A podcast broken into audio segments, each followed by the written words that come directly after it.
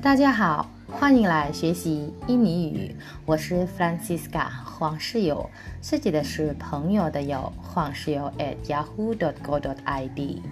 上一节课我们已经学习办公用语一，这一节课我们学习在办公室常用的生词。好，我们开始。tolong，tolong，photocopy，photocopy，复印。kirim，kirim，发送寄。email，surat elektronik，email surat elektronik，电子邮件。terima，收到。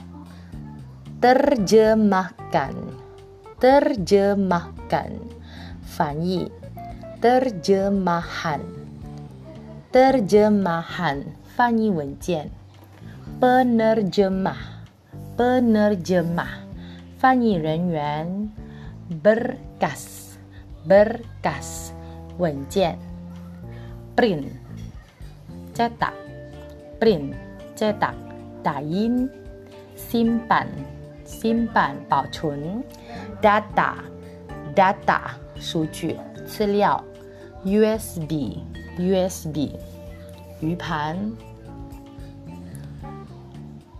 Tolong fotokopi satu kali 请复印一份 Tolong kirim email ke saya 请给我发邮件 Saya sudah terima email Anda. 我已经收到你的邮件。Tolong terjemahkan ini. 请翻译这个。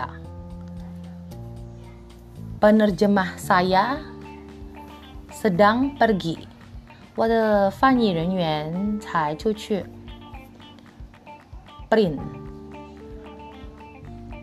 Tolong print tiga kali. Simpan.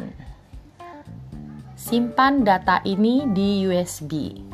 请把这个数据呃存到 U 盘。